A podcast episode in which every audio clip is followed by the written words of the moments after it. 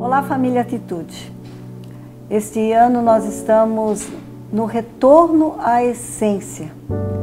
E nesse mês de abril, a nossa ênfase é a humildade. E nada melhor do que falarmos sobre a humildade de Jesus, não é?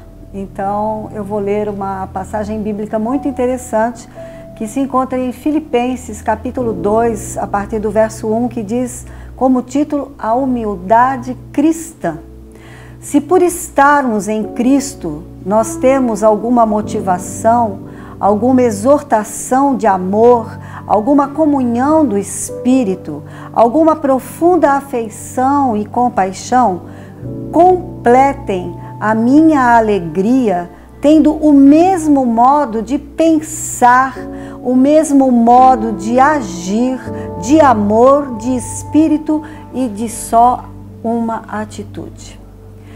Bem, esse versículo vai muito mais além, mas eu quero dividi-lo em três partes. A primeira parte é: viva sem egoísmo, que estão nos versículos 3 e 4, que diz assim: nada faça por ambição egoísta ou por vaidade, mas humildemente considerem os outros superiores a si mesmos Cada um cuide não somente dos seus interesses, mas também dos interesses dos outros.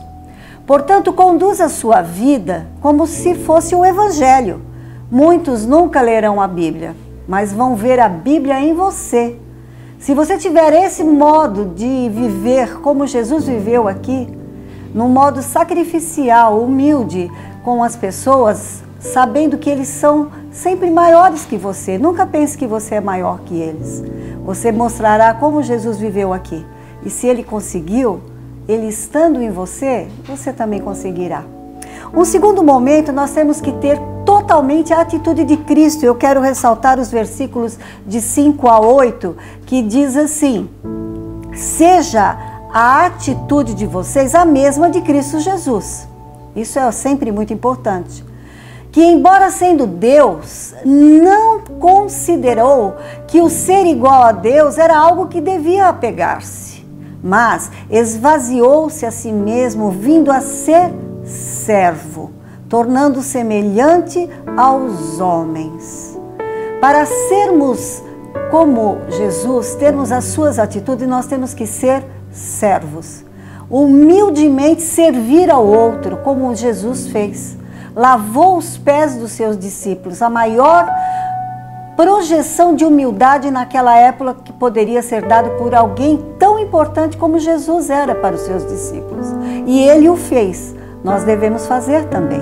E um terceiro ponto eu quero ressaltar para vocês a respeito do comprometer-se com a, com a obediência às coisas que Cristo fez, porque ele fez algo que a partir do verso 9, nós percebemos assim: Por isso Deus o exaltou à mais alta posição e lhe deu o nome que está acima de todo nome, para que ao nome de Jesus se dobre todo joelho nos céus, na terra e debaixo da terra.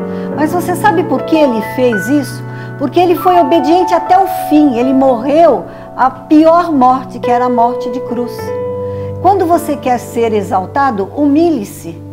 Mas quando você exaltar ao Senhor Jesus, você também terá de Deus a sua maneira de que os outros olhem para você de uma maneira especial.